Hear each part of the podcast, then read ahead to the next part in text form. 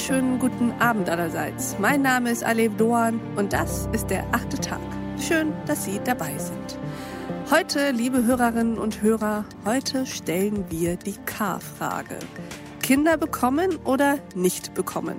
Eltern werden oder nicht werden? Mutter sein oder nicht sein? Das ist hier die Frage. Warum wollen wir uns fortpflanzen? Und wollen wir das wirklich oder lässt uns die Gesellschaft das nur glauben?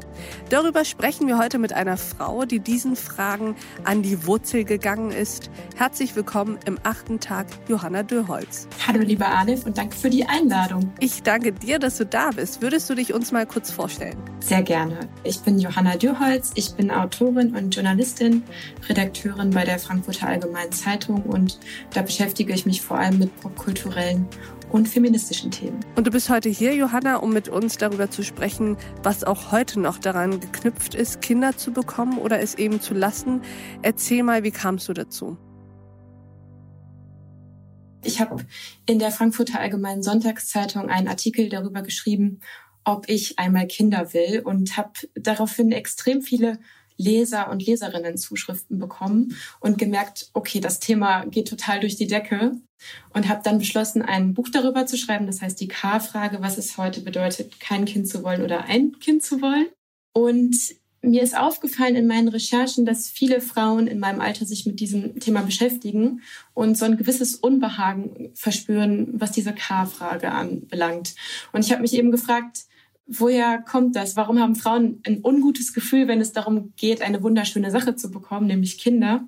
Und habe dann eben mit sehr vielen Frauen, Müttern und auch Frauen, die keine Mutter geworden sind, darüber gesprochen. Und der Kern der Sache ist eigentlich, dass es nach wie vor eine strukturelle Benachteiligung von Müttern in unserer Gesellschaft gibt, dass es nach wie vor sehr krasse gesellschaftliche Erwartungen an Frauen gibt, was Weiblichkeit anbelangt und was Mutterschaft anbelangt und dass eine Mutter in Deutschland es eigentlich niemandem recht machen kann, vor allem nicht sich selbst und dass Vaterschaft da auch oft gar keine Rolle spielt. Und dann habe ich mir eben überlegt, okay, das müssen wir irgendwie ändern und habe versucht, mit ganz vielen Frauen darüber zu sprechen, was es auch für Lösungsansätze geben kann. Aber ja, tatsächlich gibt es viele Perspektiven auf das Thema und tatsächlich muss ich auch am Ende sagen, dass diese Benachteiligung von Frauen leider sich multipliziert, sobald sie Mütter werden dass wir da noch lange nicht gleichberechtigt leben und es eine große Ungleichheit von Müttern und Vätern, Vätern auf dem Arbeitsmarkt gehen, die schlussendlich auch in Altersarmut von Frauen und Müttern vor allem einfach enden kann. Wie eng ist das Frausein immer noch an Mutterschaft geknüpft und warum? Tatsächlich ist es in Deutschland so, dass wir aus der NS-Zeit so ein Relikt haben, das nennt sich den Muttermyth, der Muttermythos. Und ähm, das ist kein besonders schönes Relikt. In der NS-Zeit ähm, waren Frauen eben nur etwas wert, wenn sie Kinder bekommen haben, also kleine deutsche Kinder. Und dieses Relikt hat leider sehr lange in unserer Gesellschaft überlebt. Also die Vorstellung, dass ähm, Frauen nur dann wertvoll für die Gesellschaft sind, dass wenn sie Mutter sind. Mhm. Und darum ist auch das Bild von Weiblichkeit in Deutschland immer noch ganz stark an Mutterschaft geknüpft. Es gibt dann eine gewisse Enttabuisierung. Also es ist auf jeden Fall so, dass Frauen, die kinderlos bleiben, nicht mehr so stigmatisiert sind wie noch vor 30 Jahren. Aber trotzdem macht sich eigentlich jede Frau Gedanken darüber, ob sie genug wert ist, wenn sie keine Mutter ist. Wie gehen denn aus deiner Erfahrung heraus Frauen mit dieser Erwartungshaltung, man könnte ja auch sagen, mit diesem Druck von außen um? Also es gibt ganz unterschiedliche Mechanismen, die da greifen. Die allermeisten Frauen, die ich gesprochen habe, haben versucht, das zu kompensieren, indem sie einfach versucht haben, alles richtig zu machen und alles zu schaffen und alles unter einen Hut zu bekommen. Und das funktioniert einfach nicht, wenn man voll berufstätig ist und ein kleines Kind hat man kann es nicht immer jedem recht machen, vor allem nicht als Frau. Die Gesellschaft hat immer noch unglaublich hohe Ansprüche an Frauen und an Mütter. Und egal, was, wie man es macht als Mutter und als Frau, man macht es eigentlich irgendjemandem immer nicht recht. Und deswegen ist diese Überkompensation, die stresst Frauen total, aber sie bringt auch nicht unbedingt was. Mm. Wie weit sind wir denn darin, eigentlich diese alten Stereotypen ad acta zu legen? Also diese, diese Unterteilung in, auf der einen Seite gibt es die sorgsame und liebevolle Mutter und der Gegenentwurf ist sozusagen die kalte und auf sich fokussierte Karrierefrau. Ja, oder die Rabenmutter. Oder ist die auch Rabenmutter. Ein schöner deutscher Begriff, genau. Ja, also ich glaube, wir sind auf jeden Fall sehr viel weitergekommen, aber man muss sich trotzdem auch mal die Zahlen des Ist-Zustands in Deutschland angucken und die, die zeigen halt, dass ähm, es nach wie vor so ist, dass Frauen eben die größte Zeit über die Kehrtätigkeiten und die Kinderarbeit übernehmen, äh, die Arbeit rund um Kinder übernehmen. Mhm. Frauen nehmen zu einem überdurchschnittlich großen Teil die meiste Elternzeit. Deswegen werden ja diese beiden Monate Elternzeit, in der man, denen man nur dann Elterngeld bekommt, wenn die der andere Partner nimmt, werden deswegen inzwischen auch schon Vätermonate genannt. Das heißt, wir haben nach wie vor diese sehr starke Erwartung an Frauen und an Mütter, wenn sie ein Kind bekommen, dass sie erstmal mit dem Kind zu Hause bleiben. Das ist jetzt was, worüber ich auch überhaupt nicht urteilen möchte. Ist natürlich vollkommen in Ordnung, wenn Mütter bei ihrem Kind zu Hause bleiben. Ich frage mich halt nur, warum die Väter nicht bei ihren Kindern zu Hause bleiben. Was machst du dann eigentlich oder was sagst du, wenn jemand dir entgegnet, aber das ist der natürliche Lauf der Dinge? Es ist natürlich, dass die Mutter diejenige ist, die sich am Anfang vor allen Dingen um die Kinder kümmert und der Vater nicht das finde ich ja irgendwie ein Quatschargument. Also es ist ja auch nicht der natürliche Lauf der Dinge, dass wir uns morgens Sachen anziehen und ins Büro gehen. Also das ist dann ja auch nicht. Dann müsste der Mann ja auch abends äh, morgens irgendwie mit einer mit einer Lanze rausgehen und dann Fleisch jagen. So, also das ist ehrlich gesagt. Aber man könnte ja durchaus sagen, dass das morgens sich aufstehen, den Anzug anziehen und ins Büro gehen sozusagen die moderne Variante des auf die Jagd gehens ist. Naja, aber dann könnte es ja auch die moderne Variante der Kehrtätigkeit sein, das Kind morgens bei der Nanny abzugeben und als Frau auch arbeiten zu gehen. Aber dann outsourced man es natürlich wieder nur an eine andere Frau, die Kehrtätigkeiten übernimmt. Also ich glaube, diese biologischen Argumente bringen uns heutzutage einfach nicht mehr weiter. Wir haben uns extrem weit davon entfernt. Wir sind nun mal in einer hochkultivierten Gesellschaft, in, in der es auch, von, auch auf anderer Ebene überhaupt nicht mehr, also ich meine, wir laufen ja auch nicht mehr, wir fahren auch mit dem Auto ins Büro. Von daher glaube ich halt, dass das heutzutage nicht mehr zählt, dieses Argument.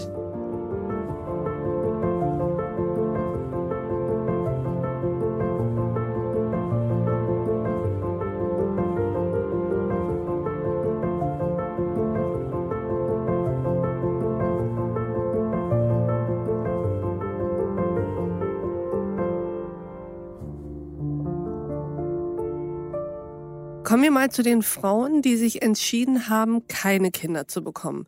Mhm. Was waren denn so die Beweggründe, die du beobachtet hast bei diesen Frauen? Tatsächlich ist mir aufgefallen, dass ähm, viele Frauen sich gar nicht so bewusst dagegen entschieden haben, sondern oft irgendwie aus verschiedenen persönlichen Gründen, mal aus Karrieregründen, mal aus gesundheitlichen Gründen, mal aus Gründen des fehlenden Partners gewartet haben und dann war es irgendwann zu spät. Also das ist mir, das ist was, was mir ganz häufig aufgefallen ist und ganz häufig untergekommen ist. Und ich glaube, das ist auch ein großes Problem.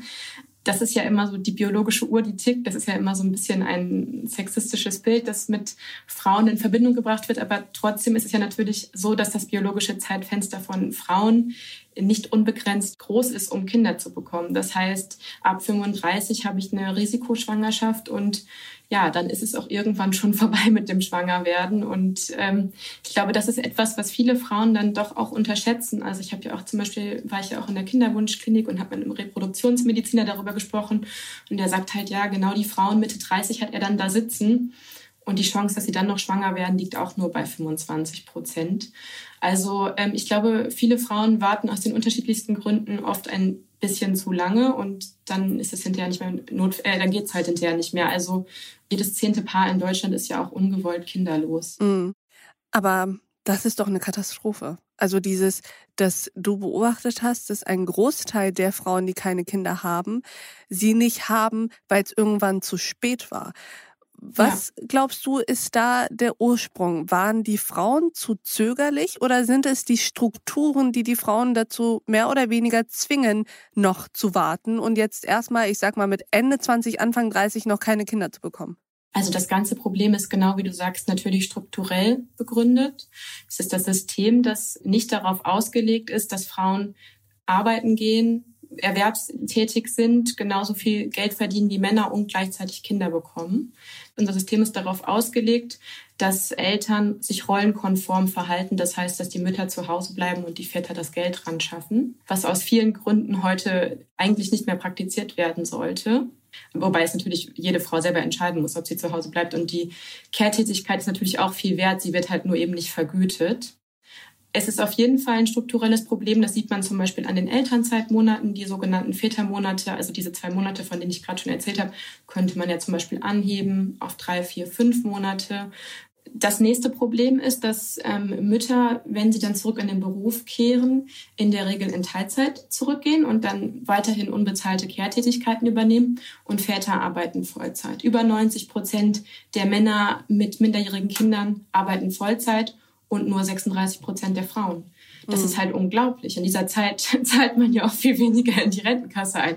Und diese ganzen Sachen, die summieren sich halt zu so einer großen Ungerechtigkeit, die irgendwie die Mütter alleine tragen müssen oft. Und dazu haben eben viele Frauen am Anfang keine Lust mehr. Und ich glaube, auch deswegen warten sie oft länger. Dann gibt es aber auch noch soziologische Gründe dafür, dass Frauen erstmal keine Kinder bekommen. Unter anderem ist es so, dass äh, Frauen immer seltener den richtigen Partner dafür finden. Mhm. Was natürlich auch wiederum daran liegt, dass Männern oft gesellschaftlich suggeriert wird, sie hätten ewig Zeit, um sich fortzupflanzen, was auch nicht stimmt. Es gibt auch, also auch die Fruchtbarkeit von Männern nimmt im Laufe der Zeit ab.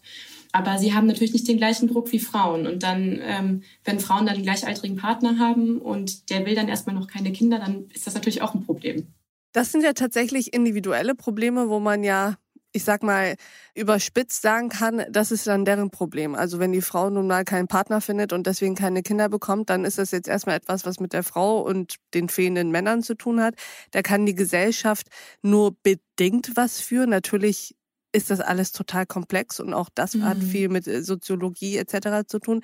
Aber die Frage der strukturellen Benachteiligung ist ja etwas, was wirklich ein Problem ist, mhm. wenn wir es sozusagen geschafft haben, in Anführungsstrichen, eine Gesellschaft, einen Staat zu kreieren, der Frauen, erfolgreiche Frauen, karrierebewusste Frauen davon abhält, Mutter zu werden. Ja, auf jeden Fall. Also eine Sache noch so zu der Soziologie, das ist nämlich auch mit Zahlen belegt. Also es haben ja auch mehrere Sozialwissenschaftler und Soziologen für mein Buch gesagt, dass wenn es Paare gibt, dann kriegen die immer noch genauso häufig Kinder wie früher, aber es gibt halt viel weniger Paare. Mhm. Also das ist auf jeden Fall was, wo es auch Zahlen zu gibt. Das ist jetzt nicht so, dass es nur ein individuelles Problem ist. Es ist auch ein, ein Phänomen, das auf jeden Fall gehäuft auftritt. Zum Zweiten, ja, das ist ein Riesenproblem und ich verstehe auch ehrlich gesagt nicht, warum das nicht längst angegangen wurde. Ich schreibe ja in meinem Buch Vereinbarkeit ist eine Lüge. Das ist zwar sehr drastisch formuliert, aber ich bin wirklich teilweise vom Stuhl gefallen. Ich konnte es überhaupt nicht begreifen, dass wir uns heute immer noch die gleichen Gedanken machen müssen wie vor 40, 50 Jahren in Deutschland, dass ich als Frau wirklich noch überlegen muss, äh, kriege ich meinen Job mit einem Kind unter einen Hut? Geht das? Kann ich irgendwie im Beruf vorankommen?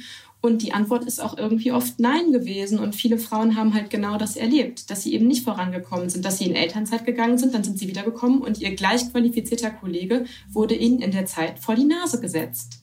Und das ist halt, das ist halt Usus am deutschen Arbeitsmarkt.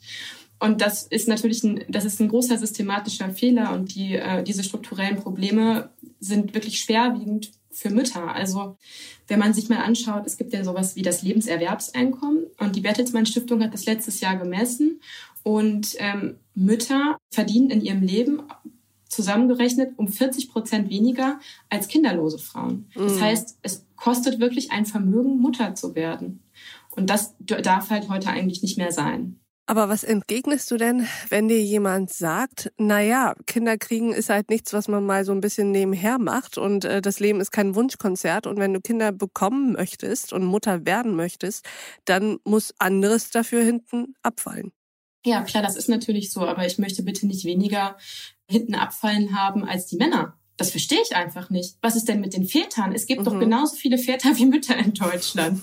es kann ja nicht sein, dass die sich um nichts kümmern und weiterhin, also Väter verdienen nämlich im Lebenserwerbseinkommen mehr als kinderlose Männer. Und das, das ist, ja, ist ja die interessante die ja Statistik, dass Väter ja. mehr verdienen als Männer ohne Kinder, während hingegen Mütter deutlich weniger verdienen als Frauen ohne Kinder. Genau, und das liegt natürlich daran, dass in unseren Köpfen es immer noch dieses Bild des Familienernährers gibt. Und es ist natürlich auch nach wie vor so, dass dann, wenn dann der Mann in der Beziehung mehr verdient als die Frau, das könnte natürlich auch an dem 20% Gender Pay Gap liegen, nur mal so nebenbei, dann sagen wir natürlich, okay, die Frau bleibt länger in Elternzeit, weil wir können auf das Gehalt vom Mann nicht verzichten. Kinder zu bekommen kostet ja darüber hinaus auch noch Geld. Und natürlich muss man Abstriche machen, wenn man ein Kind bekommt, wenn man das überhaupt so bezeichnen will. Es ist ja auch eine schöne Sache, ein Kind zu bekommen, ist ja was ganz Wunderbares. Aber ich verstehe halt nicht, warum Frauen immer noch mehr zurückstecken müssen als Männer.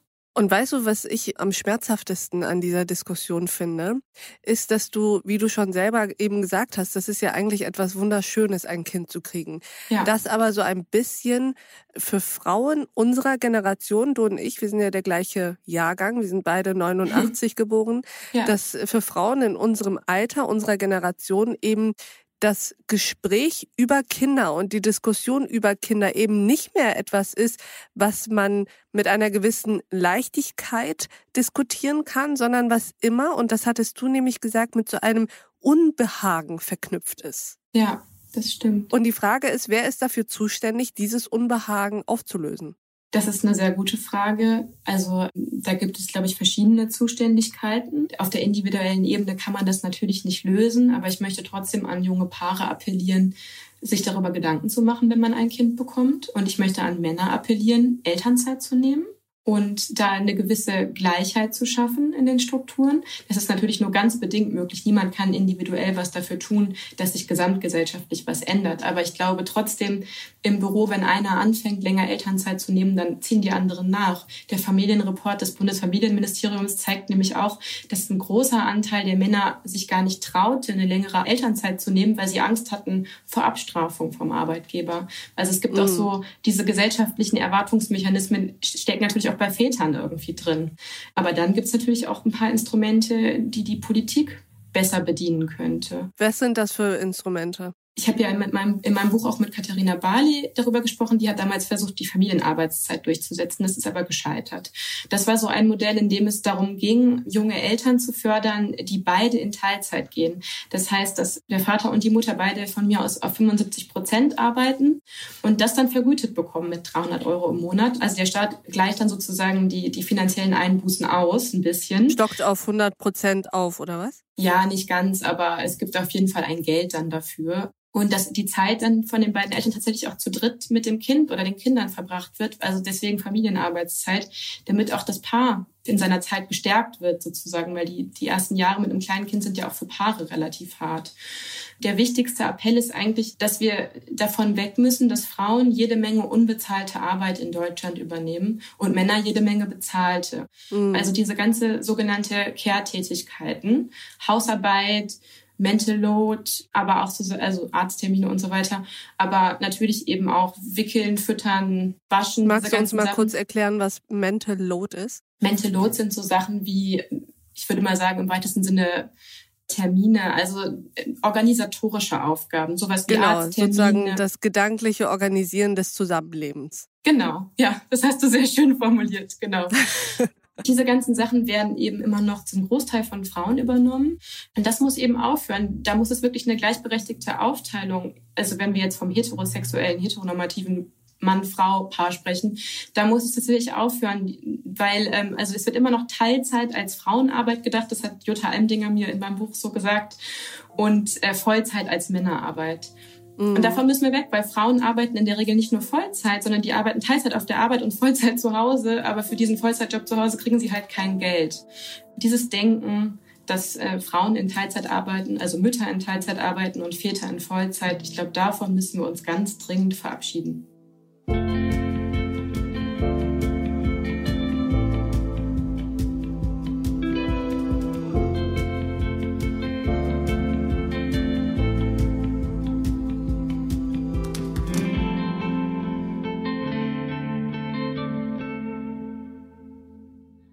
Wir tun ja oft so, als ob dieses Thema Kinder kriegen oder nicht kriegen vor allem ein Frauenthema sei. Dabei ist ja, wenn wir das zu Ende denken, das ein gesamtgesellschaftliches Thema, auch ein ökonomisches und ein staatliches Thema, weil natürlich so etwas wie der demografische Wandel vor allem damit zusammenhängt, ob Menschen Kinder bekommen in diesem Land. Wird das aus deiner Sicht zu Genüge auch in diesem Zusammenhang diskutiert? Nö, also als ich irgendjemandem davon erzählte, dass ich dieses Buch schreibe, meinte der, ah, so ein richtiges Frauenbuch. dann habe ich halt gemeint, na ja, vielleicht wirst du ja auch mal Vater, vielleicht geht dich das Thema Kinder ja auch irgendwann mal an. Dann hat er gemeint, ja, stimmt eigentlich, aber ich denke da nicht so viel drüber nach wie meine Freundin. Dann habe ich gesagt, ja, weil du nicht so von betroffen bist. Du bist, also du wirst wahrscheinlich nicht dafür diskriminiert, Vater geworden zu sein. Ich aber als, als Frau schon dafür Mutter geworden zu sein. Das kann passieren. Sei es durch Abstrafung vom Arbeitgeber, sei es durch drohende Altersarmut oder was weiß ich. Also es gibt verschiedene Ängste, die Frauen da begleiten. Ich glaube, es ist ein Riesenthema auch für Männer oder sowieso für Menschen jeden Geschlechts, das wird aber irgendwie gesellschaftlich nicht diskutiert und ich weiß nicht so richtig, woran es liegt. Also ich kann mir schon vorstellen, dass es für Männer halt gerade sozusagen bequemer ist und sie sich halt deswegen denken, na ja, für mich läuft doch alles. aber ich glaube halt, dass auch Männer und gerade Väter da langfristig von profitieren. Ich habe auch mit super vielen Vätern gesprochen, die gesagt haben, ich hätte gerne mehr Zeit mit meinem Kind. Ich würde gerne mehr Zeit mit der Familie verbringen. Ich finde es total toll, Kehrtätigkeiten zu übernehmen und einfach Zeit mit meinen Kindern zu mm. verbringen verbringen, mhm. qualitative Zeit. Und ich glaube deswegen, dass, dass, dass Männer davon, also gerade Väter auch davon profitieren würden, wenn sich dieses, dieses äh, Denken gesellschaftlich ändern würde. Mm, ich würde mir aber tatsächlich da auch echt mehr Initiative von jungen Vätern wünschen, die einfach sagen, ich verbringe gerne Zeit mit meinem Kind und ich bin gerne Vater und ich verzichte dafür gerne auch mal auf Geld und auf Privilegien und ich ähm, gehe gerne in Elternzeit zum Beispiel. Also ist auch das wieder ein Problem, was damit zusammenhängt, dass es zu wenig positive Vorbilder gibt, oder? Ja, also Wohlmodels sind da auf jeden Fall eine Sache. Es gibt ja auch nach wie vor zu wenig erfolgreiche Mütter als Rollenvorbilder für Frauen. Also ich will jetzt auch nicht die ganze Schuld auf die Männer schieben. Das äh, ist natürlich, also da sind, ist niemand mehr oder weniger schuld dran. Mhm. Es ist aber auf jeden Fall ein Problem, dass es nicht so viele Rollenvorbilder weder für aktive Väterschaft noch für Mütter, die gleichzeitig sehr erfolgreich sind, gibt. Würdest du eigentlich sagen, dass sozusagen Kinderlosigkeit in den allermeisten Fällen ungewollt ist und dass es immer noch eher selten ist, dass Frauen prinzipiell nicht Mutter werden wollen? Nee, das kann ich nicht bestätigen. Also ich habe dazu jetzt leider äh, keine Umfragewerte oder so vorliegen, aber ich habe mindestens genauso viele Frauen getroffen, die tatsächlich ganz ganz gezielt gesagt haben, ich will keine Kinder und ich wollte auch nie Kinder. Also das würde ich jetzt so nicht sagen, aber ich glaube halt, dass es also, aber, aber was mir eben aufgefallen ist, dass so sehr viele Frauen eben diesen Zeitpunkt dann doch verpasst haben. Aber mm, ob es jetzt mm. mehr oder weniger ist, kann ich ehrlich gesagt nicht sagen. Äh, ich wollte auch noch eine Sache sagen. Und zwar ist mir das ja auch bei den Müttern aufgefallen, die sich der Regretting Motherhood Bewegung, mit der Regretting Motherhood Bewegung identifizieren. Bei denen war es auch ganz oft so, dass es gar nicht so war, dass sie irgendwie gesagt haben, ich bereue es, dieses Kind zu haben, sondern die haben gesagt, ich bereue es, dieses Kind, also ich bereue es nicht Mutter zu sein, sondern Mutter geworden zu sein. Weil, Was ist der Unterschied? Ja, die, diese ganzen gesellschaftlichen Erwartungen an, an, an Mutterschaft konnten sie nicht erfüllen aus verschiedenen Gründen. Also sie haben auch explizit mir erzählt, mehrere Frauen, dass sie sich zum Beispiel von dem Mutterbild in den sozialen Medien, das teilweise vermarktet wird, extrem eingeschüchtert gefühlt haben und das Gefühl hatten zu versagen, weil bei ihnen ist nicht immer alles rosa und shiny und wunderschön. Und gleichzeitig hatte ich auch wirklich das Gefühl, dass es da oft eine Frage der Aufgabenverteilung war und dass diese Paare echt unter den strukturellen Bedingungen abgesoffen sind. Mhm. Also dass wirklich dann plötzlich das Kind da war und vorher wurde nicht wirklich was abgesprochen und dann wurde wie von selbst von der Mutter erwartet, jetzt Vollzeit sich um das Kind zu kümmern. Und das hat die, sowohl die Mütter als auch die Väter als auch die Kinder oft sehr unglücklich zurückgelassen. Hm, das heißt, deine Erkenntnis war so ein bisschen diese Regretting Motherhood-Bewegung, die ja in den USA gestartet ist. Da geht es gar nicht so sehr darum, dass diese Frauen es bereuen, ein Kind bekommen zu haben oder das Kind an sich bereuen, sondern es bereuen, weil die Strukturen zu einem Leben geführt haben, das sie unglücklich macht oder zerreißt oder extrem stresst. Genau, und auch weil diese herkömmliche traditionelle Vorstellung von Mutterschaft sie tatsächlich nicht erfüllt. Also das ist das, was ich mit den gesellschaftlichen Erwartungen wieder meinte. Ne? Also dass es halt immer so aussieht, als wenn man als Frau erstmal Mutter ist, dann ist man glücklich, dann ist alles wunderbar. Und dann steht man da mit einem schreienden Bündel in der Hand, hat sich seit Tagen nicht geduscht und denkt sich so, okay, ich fühle mich, fühle mich irgendwie nicht erfüllt von diesem Zustand. Für mich ist das jetzt nicht das Nonplusultra. Und dann fühlen sich die Frauen schlecht, weil ihnen gesellschaftlich suggeriert wird, das musst du aber. Das ist deine Aufgabe. Okay. Ja, und ich glaube, ja. das ist ein Riesenproblem nach wie vor und ja. Zum Abschluss vielleicht. Jetzt hast du dich ganz schön lange mit dieser K-Frage auseinandergesetzt. Mit welchem Fazit gehst du eigentlich aus deinen Recherchen für dich persönlich raus? Für mich persönlich gehe ich auf jeden Fall mit dem Fazit raus, dass ich es sehr, sehr gut fand, mir die verschiedenen Perspektiven auf das Thema und die verschiedenen gedanklichen Zugänge einmal zu vergegenwärtigen. Es hat mich natürlich teilweise extrem wütend gemacht. Ich habe mich fast schon hilflos und ohnmächtig gefühlt, ob dieser vielen Ungerechtigkeiten und Ungleichheiten und der strukturellen Diskriminierung.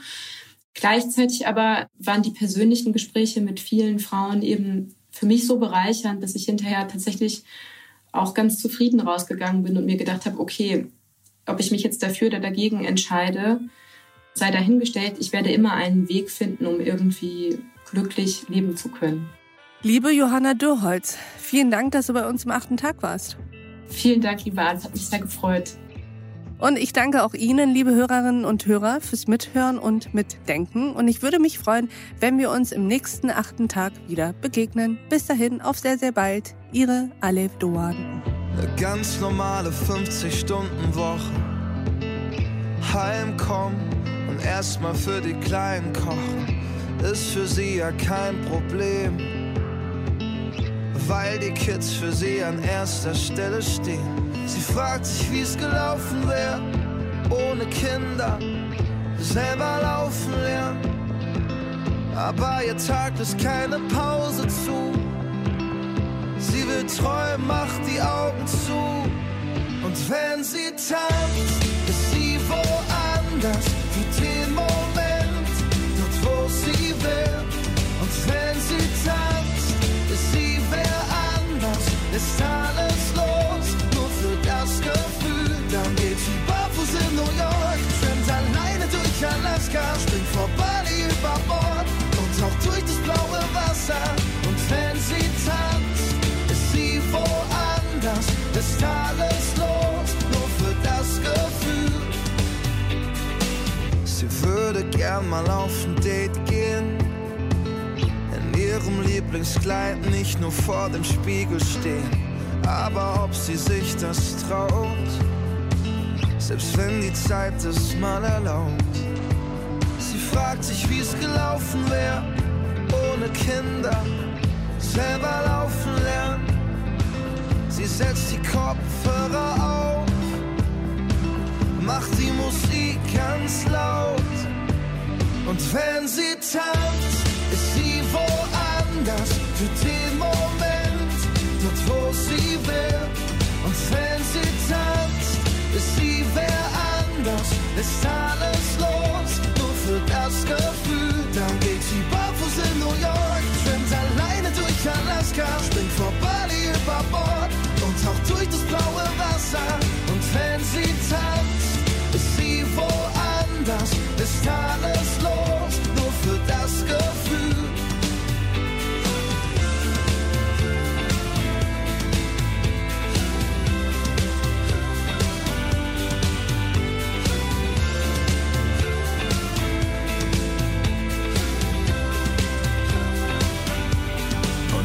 Sie tanzt, ist sie woanders, ist sie woanders. Und wenn sie tanzt, ist sie wer anders, ist sie wer anders.